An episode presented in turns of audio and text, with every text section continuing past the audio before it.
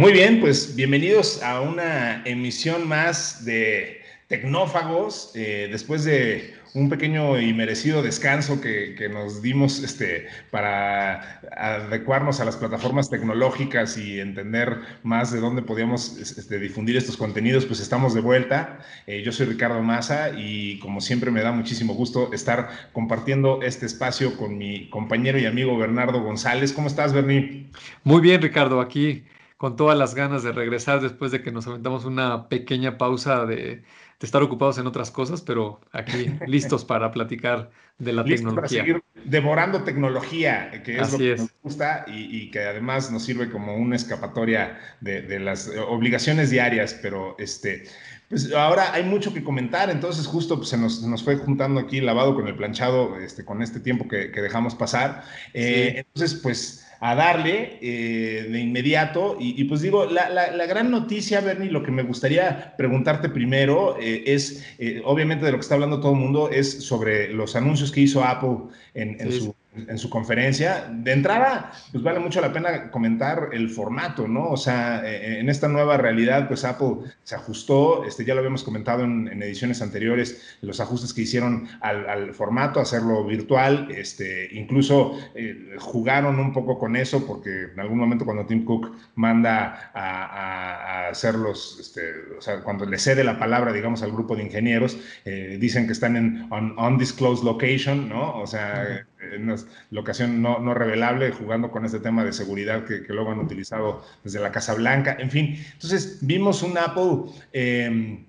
y, insisto, así me gustaría empezar preguntándote. Yo, mi percepción es que vi un Apple muy fuerte, eh, con muchas novedades, con ganas de seguir jugando este juego independiente que siempre les ha gustado tanto. Rompen con Intel, eh, anuncian que van a lanzar sus propios chips. En fin, este, ¿qué, qué, viste tú en, en, Apple en estos nuevos anuncios, en, estas nueva, en este nuevo mundo de conferencias? Pues mira, de entrada lo más interesante y que me llama la atención, yo, tuve la oportunidad de asistir un par de veces al, al, Mosconi cuando lo hacían allí en la ciudad de San Francisco, que es este centro de convenciones enorme, donde caben más o menos unas 5.000 personas. Y, y, ese era más o menos el formato que Apple cuidaba para este World Wide Developers Conference, que, se hace anualmente en el verano, donde de entrada eh, tenías que ser un developer registrado, este, tenías que pagar 1.600 dólares más o menos para poder asistir, evidentemente estar en la ciudad de San Francisco. Es una conferencia que siempre ha durado más o menos cinco días. Y, y, esta vez eh, las cosas que rompe Apple, como tú lo dices, pues son muy interesantes, ¿no? De entrada lo abre a todo el mundo. Eh, lo abre particularmente a la comunidad de developers de todas las plataformas y productos que tiene esta compañía, que es nada menos y nada más que una audiencia de 23 millones de, de, gente técnica que participa, ¿no? Entonces, estuve buscando por ahí, aún no encuentro la cifra, no sé si la vayan a publicar después de cuánta gente estuvo conectada para este keynote que es con el que abren esta conferencia, pero seguramente fue de, algunos millones y eso en comparación pues, con los 5 mil eh, usuarios que participaban físicamente, incluso los últimos años era a través de un sorteo. Este, tú te tenías que inscribir eh, tenías que decir que estabas dispuesto a pagar y después ellos te decían si te habían aprobado o no y la capacidad siempre había estado mantenida en 5000. Entonces, creo que el simple hecho de haberlo abierto a un número tan grande de usuarios que haya sido gratuito, eso también es muy importante, donde entiendo que todas las conferencias las van a poder consumir este, toda la comunidad de, desarrolladores o gente que está interesada en la plataforma, va a potencializar cómo es que se van a hacer eh, nuevas aplicaciones y nuevas implementaciones de la tecnología. Y, también dentro de los anuncios que, a mí me llamaron particularmente este, la atención, pues de entrada lo que dices de Tim Cook, ¿no? Estar ahí viéndolo en un auditorio vacío, este, se ve un poco extraño, pero creo que es, esta parte que está cambiando en el mundo y que, Apple la está sabiendo tomar muy bien. Eh, le da mucho más versatilidad. Este, por ahí en una nota leía que a lo mejor algunos de los segmentos ya estaban grabados, lo cual le reduce el estrés a como antes lo hacían en vivo ahí en un formato fijo de dos horas y creo que les da más libertades para mostrar más los productos con detalles o revisarlos incluso de qué es lo que quieren mostrar o de qué forma. Cosas que me llaman la atención eh, y que vienen mucho al caso con, con, la desafortunada pandemia que aún sigue este, muy fuerte en algunas partes del mundo. Este, Presentaron el, el, nuevo WatchOS, que es el sistema operativo para los relojes, estos gadgets, y, y hay una aplicación muy simpática que te puede monitorear si te estás lavando las manos. Este, el, micrófono del reloj puede estar escuchando si hay un, sonido parecido a la caída del agua, que esté cerca de una llave, o, que le estés apachurrando a estos dispensadores de, jabón y, que, que, te laves las manos durante unos 20 segundos, que es lo que todo el mundo recomienda, ¿no? Hay, hay muchas aplicaciones, por ejemplo, para los niños para lavarse los dientes este, que igual te ayudan para el tiempo que, del cepillado y ese tipo de cosas. Y creo que van un poco en, esta parte de innovar, ¿no? que, lo hemos platicado mucho aquí en el programa, que estamos viviendo esta época de crisis donde pues muchas compañías y muchas personas van a empezar a buscar este tipo de soluciones. Fíjate, eh, eh, tocas el punto clave y obviamente es la gran discusión y no creo que haya una respuesta corta para ni fácil para esto, pero el tema con Apple sí es justo la innovación, ¿no? O sea, se dieron a conocer en el mundo por ser la, empresa más innovadora dentro de la tecnología, bajo el liderazgo de Steve Jobs, y, y, todo esto es una discusión ya muy, muy antigua y muy sobada, pues. Y luego eh, viene el liderazgo de Tim Cook, que, que los vuelve la empresa más valiosa de, la historia en su momento, este, y ahora pues, ciertamente una de las marcas más valiosas del mundo. Em, un poco lo que, lo que yo siempre me he quedado en la mente es que el, líder de una organización eh, tiene que ser un poco de Steve Jobs y un poco de Tim Cook, ¿no? O sea, un poco el, soñador, este, vanguardista eh, y ciertamente con un gran, una, gran visión y apetito para los negocios como, como Steve Jobs y, otra parte, un Tim Cook que, que, si bien no le tiene ningún temor a, que le digan este, que ahora juegan catch-up eh, cuando antes eran los líderes, pues sabe desarrollar el negocio y sabe este, mantener a Apple en los más altos niveles de, ingresos. Entonces, de pronto, eh, a mí me llama la atención, yo, yo soy todavía, hay, todavía un pequeño Apple fanboy dentro de mí que, que sigue sintiéndose un poco mal cuando muere una parte de mí cuando lanzan, por ejemplo, una de las, una de las cosas que lanzaron es este, el, el iOS 14, ¿no? y las novedades que tiene este sistema operativo pues es que se parece más a Android, ¿no? O sea, no lo anunciaron así, o sea, como de, este, pues yo sé que muchos de ustedes ya están acostumbrados a, a, hacer que sus plataformas sean este, customizables y que, este, por ejemplo, que Siri pues no ocupe toda la pantalla, sino que se vaya a un rinconcito y que puedas tener multipantallas y tal, cosas que, que Android lleva mucho tiempo haciendo. Eh, y, dice, ah, pues ahora Apple también ya lo puede hacer, ¿no? Y, y todavía dentro de mí sigo escuchando esta voz que dice, pues es que Apple eran los, los pioneros, ellos eran los que marcaban el ritmo de, de, de cómo se cómo se bailaba, y ahora son los que dicen, este, pues nosotros lo hacemos en, segundas, pero mejor, ¿no? E, entonces, no sé, de pronto creo que eh, la, la, verdad tiene que estar un poco en esta combinación de estilos de liderazgo, pero bueno, ciertamente a Apple hoy le funciona más este, que incluso cuando Steve Jobs estaba vivo, ¿no? sí, sí. sí. sí. Pues mira, eso este, siempre ha sido muy polémico y, este, debatido y te puedes aventar horas hablando del tema. Yo, creo que los que nos tocó vivir la época de, Steve Jobs, pues este, quedó marcada por estas, esos grandes hitos que, hizo, ¿no? Cuando anunció este, aquel, no, sé si lo lanzó en un Super Bowl, el anuncio de 1984 con la Macintosh, este, cuando sacó sin lugar a duda el iPod, cuando sacó el iTunes Store por supuesto, cuando sacó el iPhone, luego el iPad, el mismo Siri, ¿no? Este, fue, fue quien le hizo este, mucho más ruido a los asistentes virtuales de voz. Y creo que lo que estás comentando de la característica de Steve Jobs, pues era ese hombre arrojado que eh, incluso en, en, el libro este que es su biografía, pues muchas veces ni siquiera lo tenía listo y no funcionaba bien del todo, pero era el que se aventaba, ¿no? El que decía, vamos a ser los primeros y vamos a, sorprender a todo el mundo con algo que nadie ha visto o que no lo ha visto empaquetado pues ya sea en un producto o en un servicio como el caso de iTunes, ¿no? Y, y sin lugar a duda Tim Cook pues es un hombre mucho más conservador, es alguien este, más enfocado en la parte del negocio, de los números, este, creo que a los dos les va, o, la, parte de Steve le fue espectacular todo el tiempo que estuvo como cabeza de la compañía. Y ahora eh, Tim Cook pues, también ha hecho un gran papel, pero sí comparto contigo eso, creo que muchos de los que somos fans de Apple sí llevamos varios años esperando ver ahí en el escenario que nos sorprendan con un aparato o con algo que, que digas así, wow, nunca me imaginé que, que alguien iba a crear una cosa así ojalá se anime este, en los próximos años a, hacer algo así y regrese ese glamour que tenía Steve Jobs.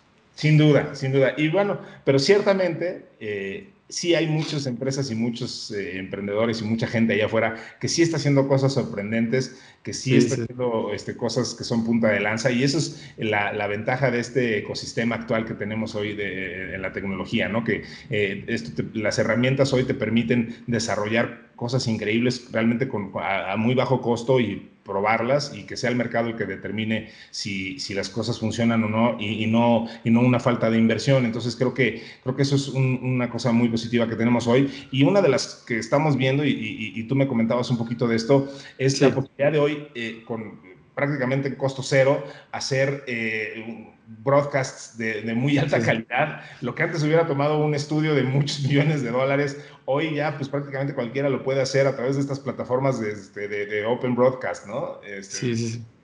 Pues mira, este, yo tuve la oportunidad de trabajar muchos años en, una compañía que se dedicaba exactamente a eso, a, la, producción televisiva. y, aunque yo trabajaba en el área digital, pues sí me tocó este, esta transición donde muchos de esos contenidos pues los pasábamos a este formato digital.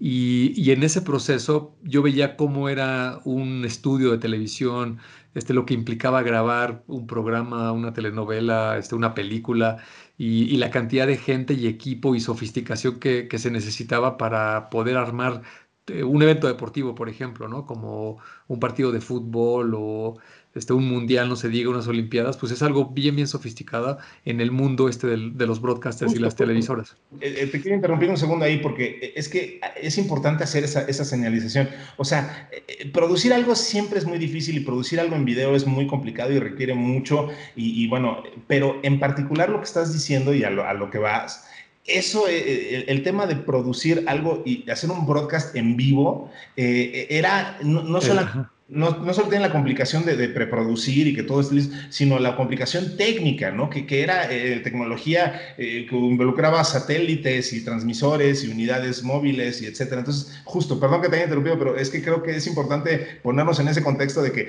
antes transmitir algo en vivo era pues, punto menos de, una inversión multimillonaria por, por la tecnología que involucraba, ¿no? Exactamente, era una inversión multimillonaria, requerías expertos, eh, mucha gente y un despliegue tecnológico en muchos lugares, ¿no? Por ejemplo, este, un noticiero de la tele, pues el simple hecho de que tengas un estudio, de que hay material que está grabado en video, que hay que sincronizarlo y pasarlo justo en el momento que el anchor o, el comentarista lo, lo, quiere lanzar, o no se diga un enlace remoto, ¿no? Como vamos con el reportero fulano tal que está en tal lugar y que, y que lo vas a enlazar, ¿no? Pues todo ese mundo resulta que precisamente una figura que ahora se llaman los streamers, este, algo con lo que yo no estoy muy familiarizado porque he de confesar aquí que no soy muy, muy gamer, es algo que ya dejé hace muchos años, pero resulta que esta gente que participa en canales como Twitch, que, o en YouTube, donde se dedican a narrarte un juego mientras lo están ahí practicando un videojuego, pues tienen detrás de ellos una sofisticación muy parecida a lo que podría hacer un broadcaster. Y hace un par de semanas, este, un buen amigo me, me, hizo llegar ahí unas ligas de un software que es código abierto, es este open source, que se llama precisamente así, se llama Open Broadcaster Software. Y es una suite que ya tiene varios años en el mercado y te permite hacer cosas. Lo, lo, más importante es de que todo está basado en los protocolos TCP/IP, que para no entrar en tantos tecnicismos, es en lo que funciona la comunicación en Internet, básicamente, ¿no? la gente que tiene en su casa un modem con un Wi-Fi o el plan de datos con el teléfono, todo eso es, comunicación TCP/IP, ¿no? Lo que se le conoce como Ethernet en, en estas redes. Entonces, una persona hoy en día, en 2020, en su casa, con un switch, que es el aparatito este donde conectas las redes, preferentemente con cable para poder agarrar estas velocidades que, requiere sobre todo el video y el audio cuando lo estás mezclando. Pero eh, te, voy a contar un poquito qué, cuál fue el setting que me puse aquí en mi casa. tengo una, una laptop de estas este, de videojuegos, de gamers, que ya tiene como cinco años, es una máquina viejita, y tengo una MacBook Pro que es como de hace cuatro años, o sea, no, no tengo equipo muy nuevo. Este, me compré una cámara webcam que es 4K, este, tengo una pantalla y tengo un switchecito que me costó 500 pesos, el equivalente como a 25 dólares, muy, muy barato. Este es un, es un switch que tiene la capacidad de un gigabit de, transferencia. Y si conectas la computadora este, con este switchecito, resulta que tú puedes poner en una de estas laptops eh, un video de YouTube o te podrías enlazar este, a una transmisión en vivo, podrías activar la cámara de tu laptop, la cámara externa, este, te puedes poner una manta verde detrás de ti, puedes jugar con un croma para este, poner una imagen fija o un video detrás de ti.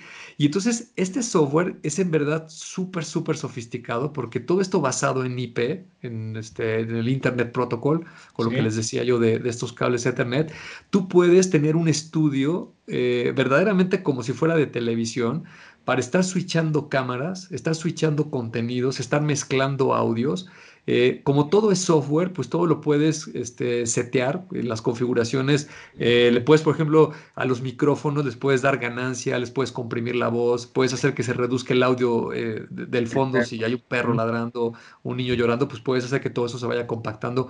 Puedes jugar con este, los colores, el contraste, el brillo de las cámaras. Este, no necesitas un estudio de televisión, evidentemente, en tu casa, con que tengas una lámpara y la pongas en una buena posición.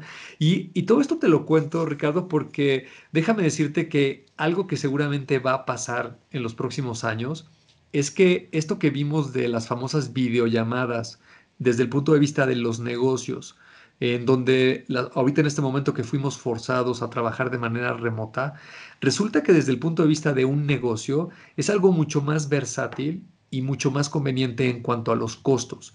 En vez de hacer el viaje de negocios para él enseñar los productos o los servicios al cliente, o en vez de hacer la junta o la comida, eh, digo, no, es absoluto, no es para todos los casos, pero en la mayoría de las veces resulta que era muy costoso en cuanto a gastar tiempo y dinero en, estarlo haciendo de esa manera, si lo comparas con una videollamada de un software como Teams de Microsoft o un este, Hangout de Google o un Zoom o, alguno de estos que hay muchísimos, ¿no? Sin embargo, eh, lo que tú puedes este, hacer en esa videollamada, pues es un cuanto tanto limitado porque solamente está tu cara y solamente puedes proyectar un documento, ¿no? Y ya si te metes con un video, pues ya empieza a haber problemas porque se desincroniza el audio, ya no se oye muy bien y no sé cuántas cosas. En cambio, aquí en este mundo de este software, como todo está basado en este protocolo y ese Ethernet, todo funciona de maravilla, se sincronizan los frames este, con una precisión espectacular. Y, la verdad que lo que produces es algo que si alguien lo quiere ver cómo se ve el producto terminado, yo los invito a que vean a un streamer de estos que hay muchísimos famosos, de cómo están narrando un videojuego. Y a lo que voy es de que eso tal cual que estamos viendo es algo que es exportable al mundo de los negocios. Imagínate a alguien que quiere hacer una demo de un producto con una aplicación de un teléfono o yo te quiero enseñar aquí un aparato este, y le pongo una luz con una cámara 4K de alta calidad, pues te puedo dar una sensación bastante cercana como si tuvieras ahí la máquina o lo estuvieras viendo, ¿no? O en algunas industrias es muy complejo que el cliente lo vea, ¿no? No sé, alguien que tiene paneles solares y te quiere enseñar cómo están instalados en una azotea, pues el cliente tendría que ir a un lugar, a un edificio, subirse, con los riesgos que implica. En cambio, aquí alguien puede grabar un video y te lo puedo enseñar de una manera este, pues con muchísimo detalle y bastante cercana a la realidad. Entonces, creo que esta transición hacia volvernos más productores, y déjame decirte esa palabra, sí, sí, sí. la gente que hacemos este, videollamadas por cuestiones de negocio, creo que va a ser una tendencia y me parece que también se va a innovar muchísimo en el mercado con soluciones que nos van a sorprender los próximos años. Bueno, sin duda, y además en, este tipo de cosas eh, pareciera que de pronto el, fondo también es forma, ¿no? y eh, lo que quiero decir con esto es, vamos a ver un crecimiento en, la labor de productores, este, de realizadores creativos, o sea, porque justo pues estas, estas juntas que, que, bien dices se están suprimiendo, pues también de pronto tenían la función de presentar una idea creativa o de, o de vender un, concepto y el meterle valores de producción profesionales a esto sin duda este, es una beta que explotar valiosísima, ¿no? Y, que como dices, o sea, no hace falta más que ver hoy las plataformas que, que, están en Twitch, o sea, hay chavos que están transmitiendo narraciones de juegos que tienen valores de producción muy altos a la hora de hacer sus narraciones, ¿no? Y, y, pues, estos son, son, son chavitos que además, muchos de ellos seguramente, la mayoría lo han aprendido de forma intuitiva. Ninguno de ellos estudió este, ciencias de la comunicación. Ni no, no. Seguramente no. Desarrollando contenidos que hoy son más vistos eh, este, colectivamente que la NFL, ¿no? O sea, Twitch el año pasado fue la plataforma más vista de la faz de la Tierra, este, sumando el número de views totales.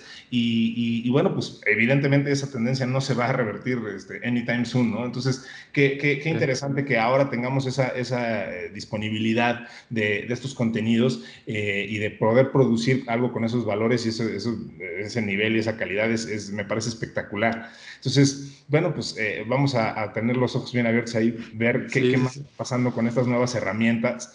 Y, y pues sin duda, digo, eh, de nuevo, a mí la reflexión que me queda es que eh, de nuevo el piso se vuelve a aplanar, o sea, ya no necesitas tener acceso a, un estudio este, fantástico de televisión para, para realizar tu sueño y tu, y tu, contenido como te lo estabas imaginando. Ahora ya nada más es un tema de creatividad este, y, como bien dijiste, de innovación, ¿no? Entonces, pues para allá, para allá va la cosa. Y bueno, eh, continuando con, las notas y con lo que hemos estado observando en estas, en estas semanas, en este tiempo, em, me habías comentado también, eh, eh, traíamos algo, hablando de, justo de esquemas innovadores, este, algo de, criptomonedas, ¿no? Este, algo que habíamos ahí, una nota que habías ubicado, este, cuéntanos un poquito de eso. Pues sí, mira, cambiando un poquito a lo que es la tecnología de blockchain y de las criptomonedas, que han sido también muy controversiales en, todo el mundo en el sector financiero, pues resulta que otra vez China, que es este país que lleva una, un, acelerado paso con toda la, cuestión de la innovación, más o menos en 2014 y las fechas coinciden un poquito con, con WeChat cuando empezó a sacar este monedero de, de pagos virtuales. Que ahora eh, es el de mayor uso en todo el país, ¿no? O sea, mucho más que cualquier tipo de, de currency, como este, por decirlo, de moneda corriente, pues, eh, pues ya estos pagos este, digitales ya, ya se utilizan con mucha más este, fluidez, ¿no?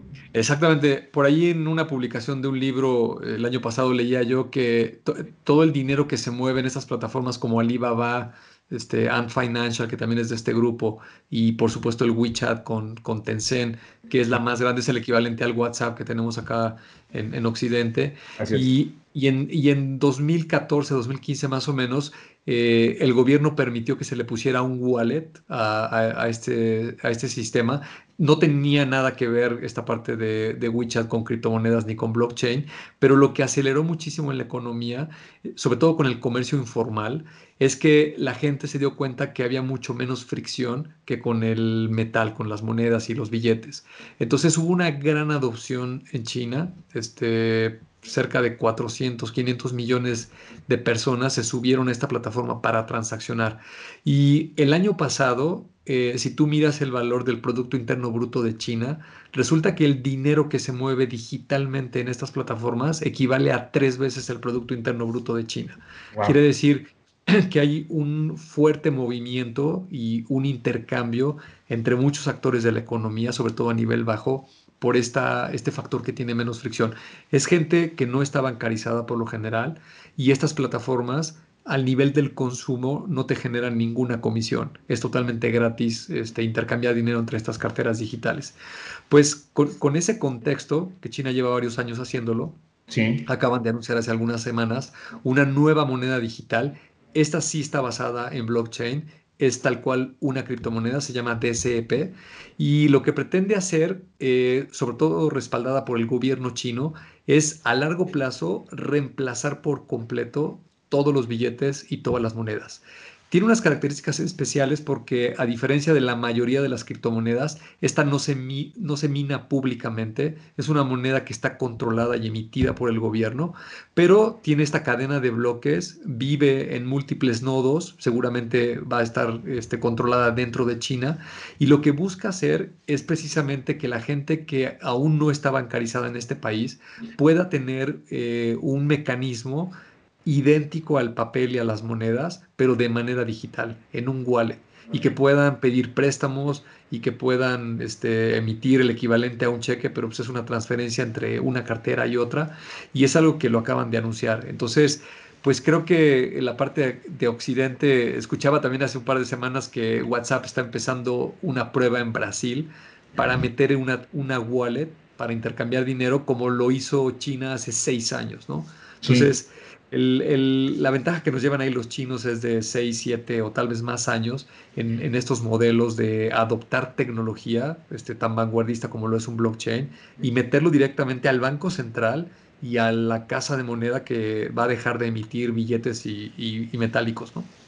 Oye, y eh, mencionaste algo que me llama mucho la atención, que es que esta, esta criptomoneda no se, no se mina, o sea, no, no, no puedes ah. este, tú hacer tu, tu propio este, mining de esto. E, e, entonces, para efectos prácticos, si entiendo bien las, implicaciones, pues en realidad es simplemente, uso el término de forma muy, muy, muy este, suave, em, es únicamente entonces una, una moneda eh, que sustituye, digamos, a una moneda real, eh, eh, no, no, real, una moneda física, quise decir, este, con la única diferencia de que está, este, está, está este, habita, digamos, en el blockchain, ¿no? O sea, porque justo el tema de, de tener este, monedas virtuales es que tú puedas este, eventualmente minarlas. Pero si tú eliminas ese, ese, ese factor, ¿qué, ¿qué, implicaciones tiene? Porque entonces, insisto, pues es nada más, de nuevo lo está regulando un, organismo central, ¿no? Ajá, sí, mira, el, Bitcoin, que es la moneda más emblemática, la persona que lo inventó le puso una regla muy democrática, donde número uno, la abrió al mundo y dijo cualquiera puede minar cumpliendo con una serie de características técnicas. Y si tú logras minar con esas condiciones y, generas el siguiente bloque, te dan una recompensa, tú como individuo. Esa es la única parte que en el caso de esta moneda el gobierno chino se lo está reservando para él mismo. El único que puede emitir más monedas digitales es el propio gobierno. Y el gobierno no está abriendo al público en general para que los invite a, a esta generación de monedas. Es, como la emisión de, billetes o monedas en cualquier país. El, encargado de hacer eso es el Banco Central del propio país. ¿no? ¿Quién, en el caso de México, quién decide emitir una serie nueva de billetes? Pues el Banco Central. Cuando el Banco de México se ponen de acuerdo y, los emiten y listo. No, no, no es público y no invitan a nadie. Entonces, en ese sentido, sí tiene diferencia con el Bitcoin, pero lo importante es de que no, solamente es la representación digital de los billetes y las monedas, sí lo están metiendo a un blockchain y sí tiene todas las características de seguridad. Es un libro este, de registro en Internet que es inmutable, es inviolable. Y, creo que pues es, es, una mezcla entre Bitcoin, que es una criptomoneda muy agresiva, muy democrática, a, algo que pues, está tal cual en la mitad, ¿no? Este, sí está aprovechando la seguridad, este, la transparencia de la tecnología, simplemente como Banco Central no lo está haciendo al público en general. Que si lo ves desde un punto de vista eh, pues de cómo están conformados los gobiernos en prácticamente todos los países, pues esa era siempre la crítica de Bitcoin, ¿no? Que era muy difícil que un país le entregara al mundo este, el control de su moneda, que, dicho sea de paso, digo, yo no soy economista, pero todo el mundo sabe que pues, una, una de las funciones de un banco central pues, es manipular o controlar, para no, para no usar la palabra manipular, controlar las variables de la economía, ¿no? Cuando... El dinero que, que, en un determinado momento hay en el mercado, sí, sí, sí, claro. Exacto, cuando, algo, cuando algo no está funcionando bien, un banco central tiene la capacidad de retirar efectivo o inyectar más efectivo o jugar con los valores de las tasas de interés o hacer algo para poder meter un poco en control las cosas. Entonces, si, si lo dejaras en un esquema como el Bitcoin, pues el gobierno central perdería toda esa capacidad de poder controlar la economía, ¿no? Yo, no soy economista, pero entiendo que por eso el gobierno chino lo está haciendo de esa manera. Y pues vamos a ver cómo les va.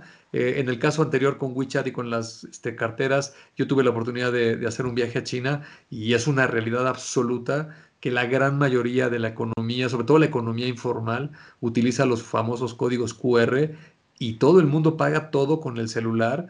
Este, y lo entiendes, ¿no? Porque pues, no te cuesta nada y, pues todo es virtual, ¿no? ¿no? ¿no? tienes que andar ahí con la cartera, los billetes. Y otra vez, en estos momentos que estamos con lo de la pandemia, pues es una muy buena idea este, eliminar eh, papel, moneda y, metálico que puede ser un foco, un foco de contagio ahí, ¿no? Sí, sí, sí. Sin duda, sin duda. Y, esto me hace pensar en eh, otra, eh, otras notas que traíamos ahí este, sobre, sobre las acciones que están tomando algunas de las marcas más grandes justo respecto a la, a la pandemia, eh, llaman la atención algunas, digo, esto que, nos acabas de comentar de, esta nueva criptomoneda, pues nos habla de eso, ¿no? De, necesidades que están teniendo los, este, mercados y los gobiernos, en este caso el chino, que pues evidentemente es de los que más este, presionados se han visto por, este, tomar acciones concretas y, ahora más que nunca. Entonces, no, no sorprende que estén tomando este tipo de medidas. Y, en el caso de las empresas,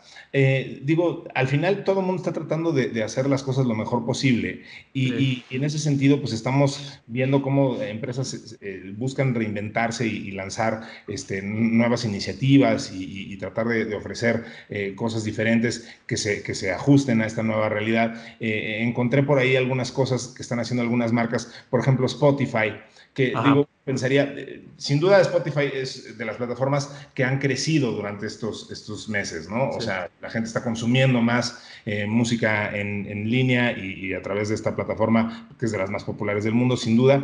Eh, en este caso, por ejemplo, Spotify lanzó, anunció esta semana que van a lanzar una, o mejor dicho, lanzaron una, pues un servicio, digamos, que se llama Daily Wellness, que está totalmente enfocado al tema de, la pandemia, que ofrece a los usuarios este, contenidos eh, pensados para la relajación y que pueden generar una sensación de serenidad. Digo, al final es, eh, eh, suena como algo, digo, el playlist de Spotify han hecho desde el día cero, pero me gusta la idea de, una empresa que está entendiendo y tomándole el pulso al, mercado al final, este, al, humanidad en este caso, y diciendo, bueno, ¿qué podemos hacer? Este, vamos a enfocarnos en, algo que es una realidad, que es que la gente está muy estresada, están este, buscando formas de, relajarse, y pues, si al final están pasando mucho tiempo en mi plataforma, pues vamos a ofrecerles algo que, haga sentido.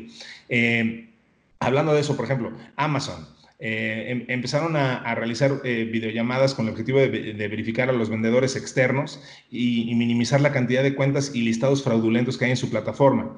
Dice la nota este, que, publica la Merca 2.0.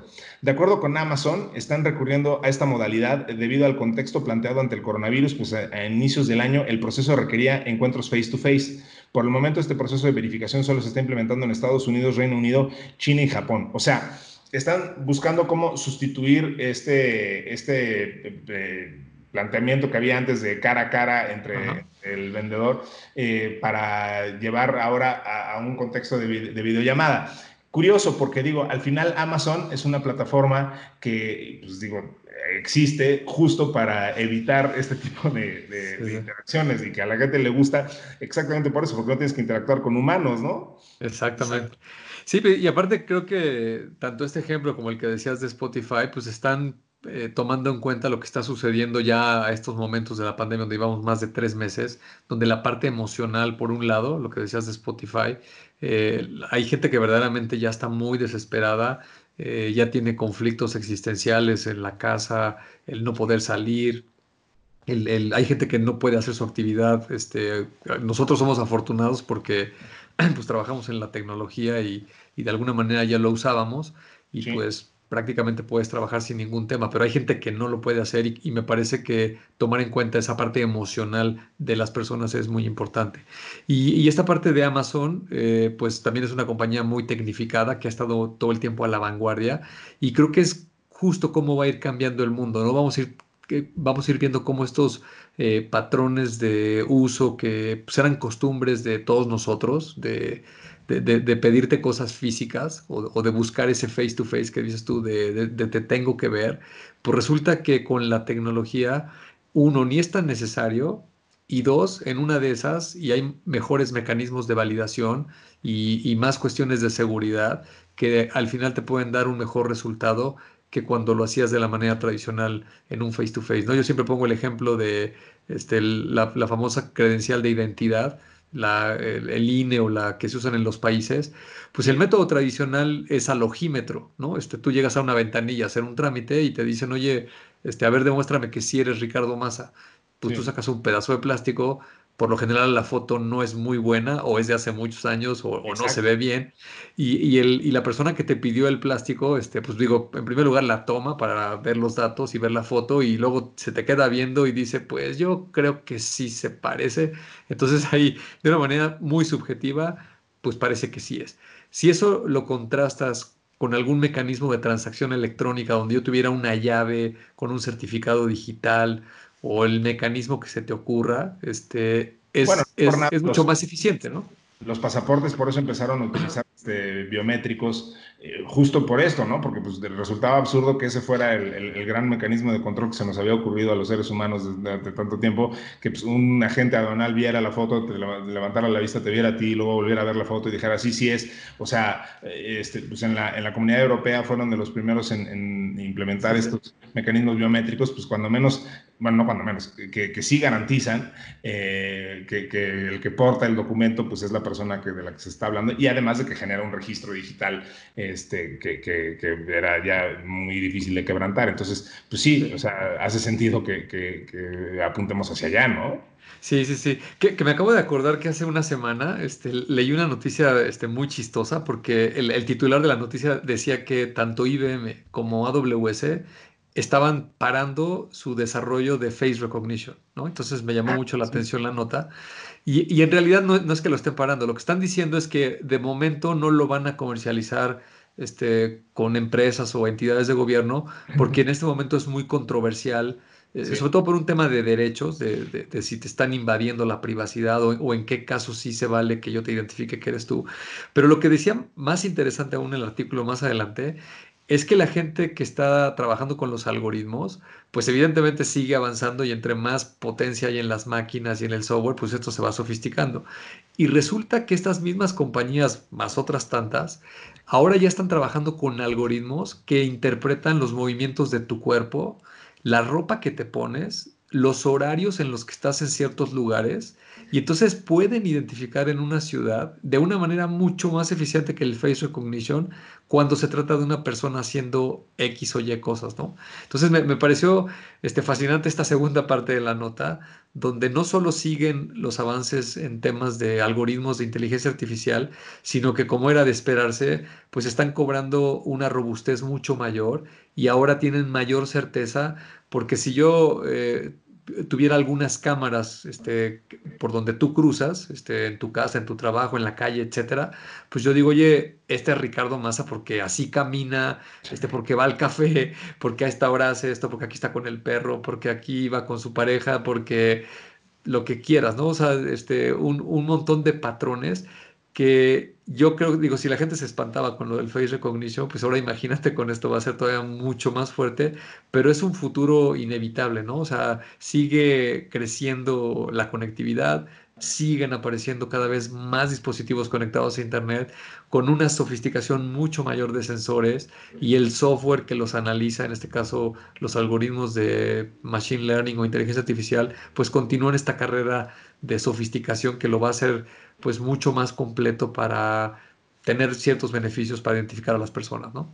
Fíjate que, bueno, ahí estamos tocando un punto que, que para muchísimo, pero de pronto eh, a la gente se nos olvida, sobre todo a los que no estamos muy, muy versados eh, en la tecnología como, como yo, pero que, que el, digamos, la inteligencia artificial al final está hecha y programada. O sea, la inteligencia artificial no es otra cosa más que una forma diferente de programar las computadoras. Y, y, y se nos olvida eh, que, que, esa inteligencia está hecha por inteligencias humanas y que, y que está amaestrada, déjame usar el término, eh, por, humanos. Que, que, al final, pues esa inteligencia artificial hereda los, los, eh, los prejuicios y las formas de pensar de sus programadores. Y, entonces ahorita me hiciste recordar que también ha habido algunos escándalos de, por ejemplo, en el sistema de salud de Estados Unidos, eh, por qué algunos este, pacientes eh, que tenían un nombre que sonaba a que eran de raza afroamericana, eh, los asignaban en un lugar más bajo o les daban un diferente nivel de riesgo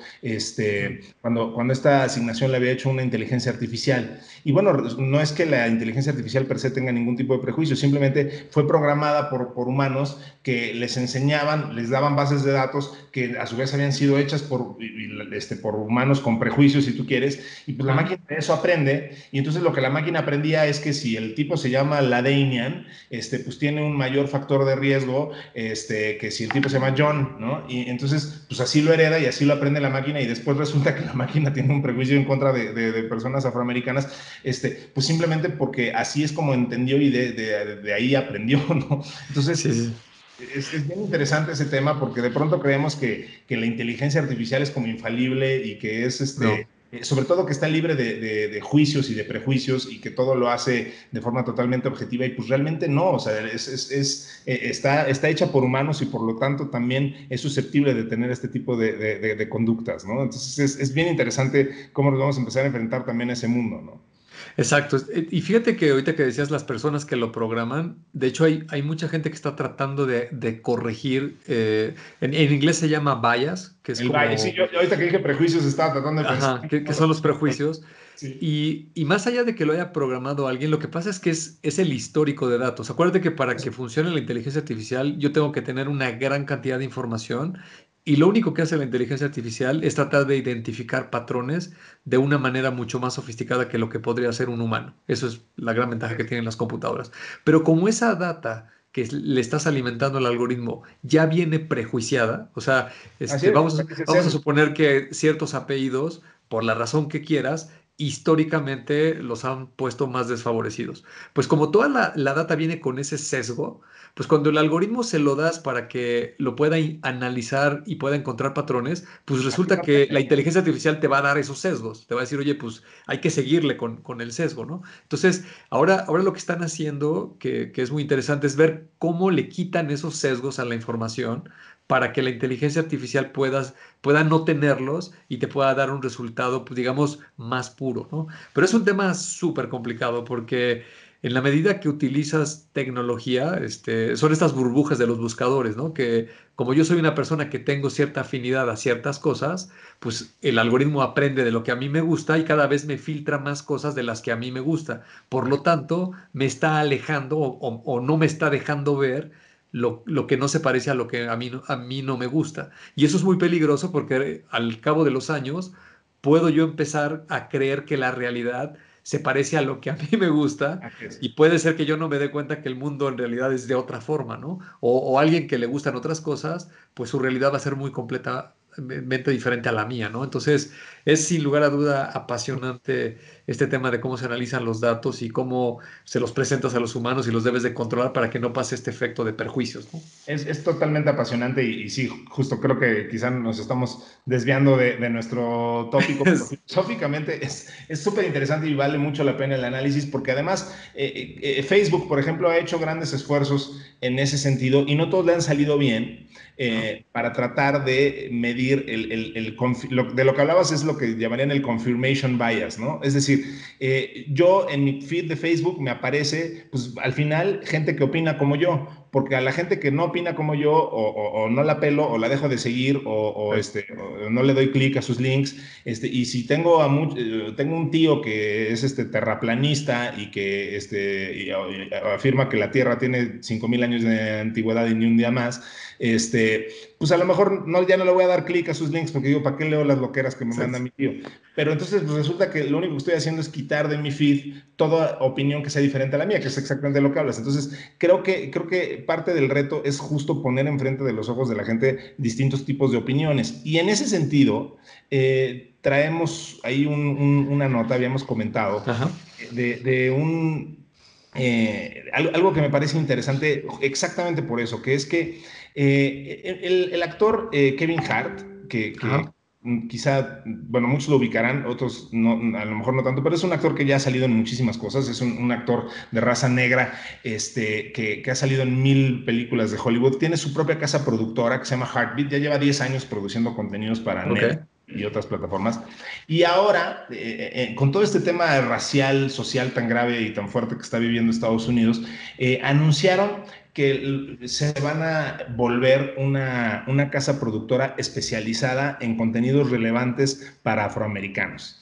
Eh, como ellos lo, llaman en, inglés, es este, relevant to black culture, o sea, relevantes para cultura negra. Entonces, Eh, es, bien interesante porque aquí eh, estás hablando de una persona que tiene una plataforma eh, y, un micrófono de mucho peso, porque pues al final estos son contenidos que van a salir en, Netflix, que es obviamente una de las distribuidoras de contenido más grande del mundo, que, que, está diciendo todo lo que nosotros produzcamos tiene que pasar por este filtro. O sea, es, simplemente lo vamos a hacer sí o sí tiene alguna relevancia cultural para, para la cultura negra este, norteamericana. ¿no? Entonces, em, me parece que uno es alguien que está haciendo eh, lo que llamaríamos... Eh, walk the walk, o sea, es decir, no, se está quedando con el discurso este, eh, de mandar cosas por Facebook y decir ya soy activista social, sino que realmente está tomando las, las cosas en sus manos. Y dos, me encantaría escuchar lo que un, republicano este, blanco de los que ven Fox News opinan de este tipo de cosas, porque entonces ya te empiezan a hablar de un contrasesgo y de, la opresión que este, ahora están viviendo los blancos. En fin, o sea, creo que esto son el tipo de cosas que, ponen en el centro, pues que al final la, cultura es lo que la gente produce y, aquí estamos hablando de, un, de una, un ejemplito quizá muy pequeño, pero que este, es, es, es, denotativo de esta nueva cultura y, de algo que pues, este, en, el Hollywood de los años 60 hubiera sido impensable y que ahora este, pues, tenemos a gente que, de nuevo, aprovechando la, tecnología, este, con muy poco dinero o con mucho menos dinero del que se requería, pues está haciendo contenidos para plataformas enormes este, y en este caso con un, fuerte discurso político. ¿no? Entonces me, parece interesante. Sí, y ahorita que mencionas esto del, gran problema que se está viviendo en Estados Unidos con la discriminación, eh, también me encontré por ahí unas notas bastante interesantes que hay unos términos que son muy tecnológicos. Por ejemplo, este, en las bases de datos o en el hardware se llama master slave. ¿No? Este, el maestro es el, hardware que controla y el slave pues, es un equipo que, que, está conectado y es dependiente al máster y este es el que le da instrucciones este, de, qué le pasa y qué no. Entonces están proponiendo las asociaciones de estándares de quitarle estos nombres, de, que no se llame slave, porque pues, viene, viene la connotación hacia los esclavos, y pues sí hay gente que desafortunadamente en algunas regiones del mundo sigue existiendo la esclavitud y es muy lamentable. Y también eh, otro muy, este, que viene muy al caso con esto que estás comentando, son los famosos este, white list y los black list, ¿no? Que, que otra vez tiene esta connotación negativa a que un blacklist es este, todo lo malo y el whitelist es este, las cosas ya filtradas, depuradas, ¿no? Entonces, pues le van a poner este, lista de los no, de la gente no deseada o las cosas que no están validadas y, y, el whitelist pues eran las cosas que sí pasaron el filtro de validación, pero le están tratando de quitar esa carga, este, pues que es una cuestión cultural ligada al lenguaje que, que afecta a un grupo étnico, en este caso como la raza negra y que pues lamentablemente no debería de ser así, ¿no? Entonces cualquier esfuerzo que se haga esté bienvenido en cualquier parte del mundo. Nada más como colofón de eso, este, eh, hoy sabemos que muchos de los contenidos y películas y cosas que, vimos en los años 80 y 90, eh, hoy no se hubieran podido hacer por nada del mundo. Y, pues porque, digo, los tiempos políticos y las sensibilidades han cambiado, pero ahorita me recordaste muchísimo, digo, yo, yo soy muy fan de Saturday Night Live, sobre todo de los años 80 y 90, y, y bueno, Chris Rock tenía un personaje eh, en, los, en los 90 eh, que, que, era un, un activista negro. Eh, Chris Rock, pues, al final es un comediante negro, este, muy político, muy metido en, la vida política de Estados Unidos. Stand-up a mí me parece genial. En, Saturday Night Live, uno de sus personajes era ese, era un, un activista que él se burlaba de los activistas, lo llevaba al extremo eh, salía con un afro gigante, este, burlándose un poco, pero decía, este, y, él, él, lo decía de broma y lo decía de burla, decía, ¿por qué, este, eh, o sea, tú me quieres llevar a algo como el billar, ¿verdad? Donde la bola blanca este, es la que somete a todas las demás y no gana hasta que mete la bola negra, ¿verdad? Este, entonces, lo decía de broma, pero es un poquito lo que estás diciendo ahorita, ¿no? O sea, ese son el tipo de cosas que ya tenemos que eliminar y son el tipo de sketches que ahora ya no se podrían hacer, ¿no? Sí, sí, sí. Eh, y es que, mira, uno no sabe en realidad si fue una casualidad o en verdad eran esas épocas donde era mucho más marcado este, quiénes eran los blancos y quiénes eran los negros. Y pues no dudes, digo, el, el no tengo la menor idea de quién se le ocurrió poner la bola negra y la blanca, pero no, no me sorprendería que pues es por una cuestión jerárquica, ¿no? De, claro. de, los blancos son los que mandan y los negros están sometidos, ¿no? Sí, sin duda. Eh, pero bueno, regresando a temas de tecnología, que es de lo que nos gusta hablar en este, este programa, eh, tú tenías también algo este, que comentarnos acerca de este navegador Brave, del que yo soy muy fan y, que todo el mundo debería de, conocer. Incluso no sé si valdría la pena que empezaras este, platicándonos un poquito de qué es Brave y por qué deberíamos de conocerlo y utilizarlo. Así es, pues mira, para los que no lo conocen, Brave es un navegador más, así como está el navegador Edge de, Microsoft o el Explorer que duró muchos años, o ahora Chrome, que es la compañía Google, eh, Firefox, son estos softwares que nos permiten conectarnos a todas las páginas de Internet y, leer información de la web. Eh, hay una propuesta de un, pues es una empresa eh, que surge del fundador de el, creador de JavaScript, e, este lenguaje de programación precisamente de las páginas web con HTML y de la Fundación Mozilla. Y, lo hicieron hace tres o cuatro años con el objetivo de presentar un navegador que fuera mucho más neutral. Eh, desafortunadamente las grandes marcas de estos navegadores pues están atrás de una gran compañía de tecnología que tiene muchas líneas de negocio donde hay muchos intereses comerciales ahí metidos, ¿no? Me refiero este, pues, ah, te voy a poner este buscador porque pues, es el que yo tengo, o, te voy a poner estas reglas de cómo se ven los anuncios porque pues, yo vendo publicidad, o lo, que tú gustes, ¿no? O, te voy a poner este navegador porque yo soy el fabricante del hardware y del sistema operativo, etcétera, etcétera. Entonces, ellos nacen como una propuesta mucho más neutral y, le ponen un componente que creo que ese ha sido el componente clave para que la gente lo adopte y, trae un muy buen ritmo de adopción. Y es proteger a los usuarios de toda esta invasión de, publicidad discriminada, digo, sé, que, indiscriminada, perdón, eh, sé, que hay, hay, buena publicidad, este, hay publicidad que se aprecia, pero también hay muchísimos de estos anuncios muy molestos que brincan por todas partes y, este navegador te permite bloquear todo lo que tú no has aprobado. Eso por el lado de la publicidad.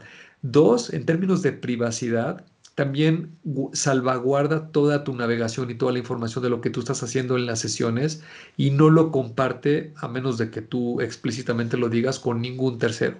Y eso es muy importante precisamente por el tema este que comentábamos de los prejuicios de la información, pues resulta que todos estos elementos como son las cookies y este, los píxeles que están puestos en las pantallas y que están atrapando todos estos comportamientos de cómo navega la gente, pues después se vuelven muy potentes para que yo sepa este usuario en particular qué es exactamente lo que quiero, qué es exactamente lo que está buscando. Entonces, este navegador, esa es su propuesta, ¿no? Por un lado, trata de, de reducir esa invasión este, digamos, por, por parte de, de, hacer traqueos o seguimientos muy fuertes hacia la gente con lo que está navegando y también reducir un poco la carga de publicidad indiscriminada que se vive mucho en Internet. También tiene otro componente que todavía está más en beta, eh, que manejan una moneda que se llama BAT, que significa Basic Attention Token, y lo que hace es tratar de recompensar a los productores de contenido con un pago, con una criptomoneda, por aquellos consumidores que están, eh, valga la redundancia, consumiendo el, contenido, ¿no?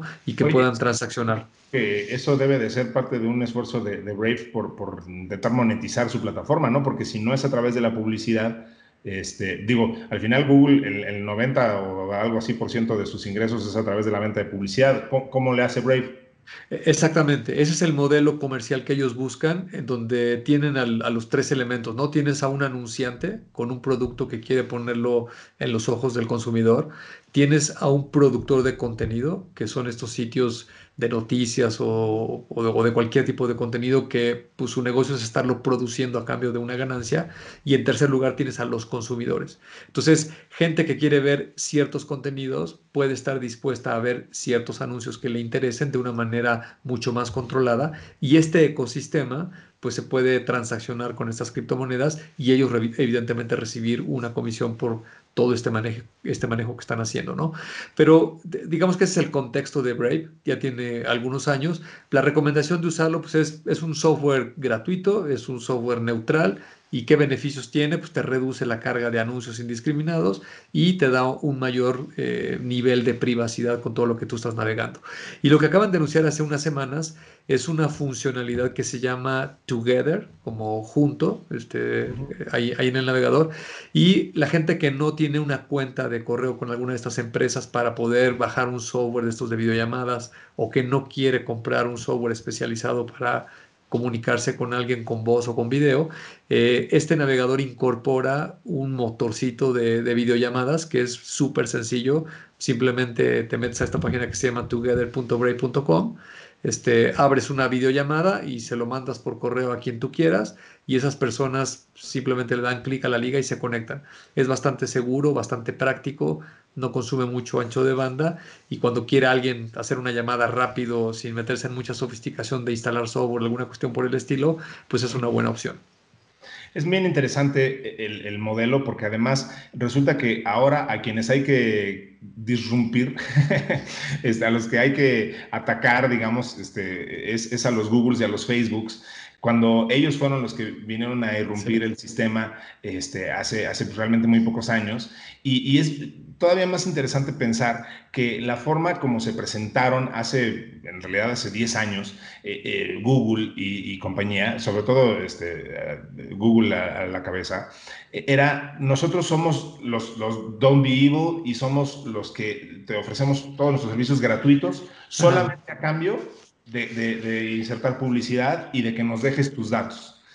Hoy resulta que ese precio fue muy alto eh, para muchos, ¿no? O sea, este, ahora el bombardeo publicitario es demasiado sofisticado y entonces saben demasiado de mí y el tema de este, entregar mi data, pues resulta que este, ya, ya se volvió un tema eh, de seguridad de primer orden. Entonces, ahora los que le están haciendo competencia a Google lo están jugando por ese lado de, este, somos como Google, pero no te pedimos todo lo que te pidieron estos malvados, ¿no? Entonces, es bien interesante cómo siempre eso se vuelve a, equilibrar de un lado u otro y, pues no, no te queda de otra. Cuando te vuelves el incumbente, como dirían este, los, abogados, pues, eh, o sea, cuando eres el número uno, el único lugar donde puedes ir es para abajo. Y, este, y eso es un poco lo que le está pasando a Google y a Facebook, pues este, ahora, ahora se les está juzgando por haber entregado este, estos servicios de forma gratuita a cambio de tus datos, ¿no? Así es. Y son ciclos en la tecnología. Si te fijas, eh, si te vas 30, 40 años hacia atrás, pues estas compañías que aparecen con una propuesta muy innovadora,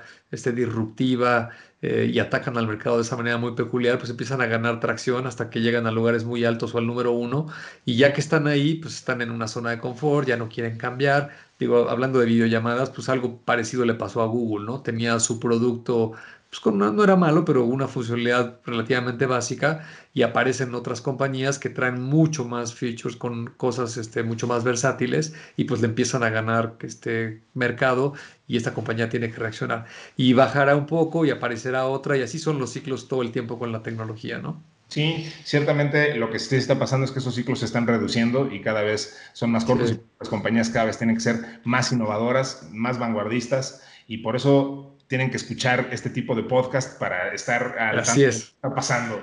Eh, Muy pues, bien, Rick. Mi querido Bernie, pero pues mucha información que recordamos el día de hoy y este, pues recordarle a la gente que se siga pendiente de, de, esta plataforma, este, que nos escriban a tecnófagos.com y este, bueno, además de que pues ya estamos en Spotify, ¿no? Entonces... Eh, ya, estamos ahí nos pueden escuchar ahí. Eh, ¿En qué otras plataformas nos, vas a subir, este, Bernie?